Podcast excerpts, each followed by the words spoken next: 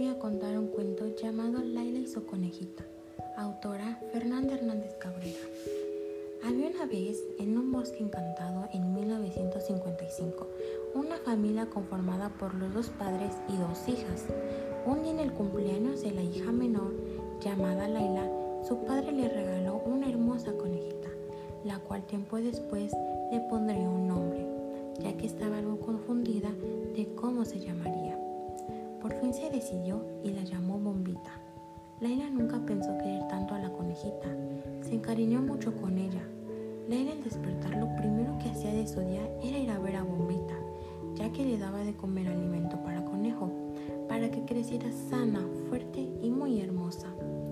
Pero Laila no siempre le daba alimento, ya que pensaba que la conejita se aburriría de comer lo mismo todos los días.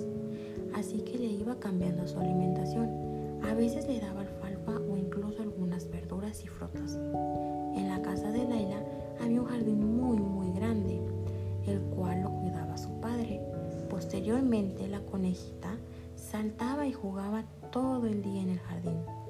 Pero un día Laila notó algo extraño en Bombita. Ella ya no saltaba ni se divertía como antes lo hacía. Incluso no comía su fruta favorita. Llena de angustia y preocupación, Laila corrió a contarle a su hermana lo que ocurría, ocurría con Bombita. Después de escuchar a Laila, su hermana fue y le contó a su padre. Entonces inmediato llevaron a Bombita con la veterinaria. Cuando llegaron al lugar tuvieron que esperar su turno, pero antes de Laila había un señor con dos perros. El señor muy amable les dijo que Bombita estaba muy bonita y les dio su lugar para pasar a la consulta. Pero el padre de Laila le agradeció tan lindo gesto, pero le dijo que mejor esperaría. Llegó por fin el turno de Bombita. Laila y su hermana estaban muy preocupadas. La veterinaria les preguntó qué es lo que le dan de comer en la semana. La hermana contestó y dijo, le damos de comer alimento, algunas frutas y verduras, como por ejemplo manzana o lechuga.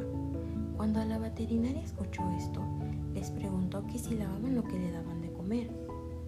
Laila y su hermana se quedaron viendo por unos segundos y fue entonces cuando la hermana de Laila contestó que en ocasiones sí, pero casi nunca.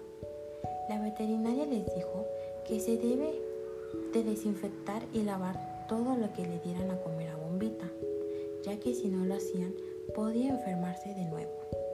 Laila desde ese momento se volvió muy cuidadosa con su conejita.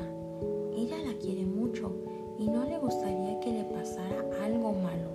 Así que se asegura que todo lo que le den de comer a Bombita sea nutritivo y sano para ella.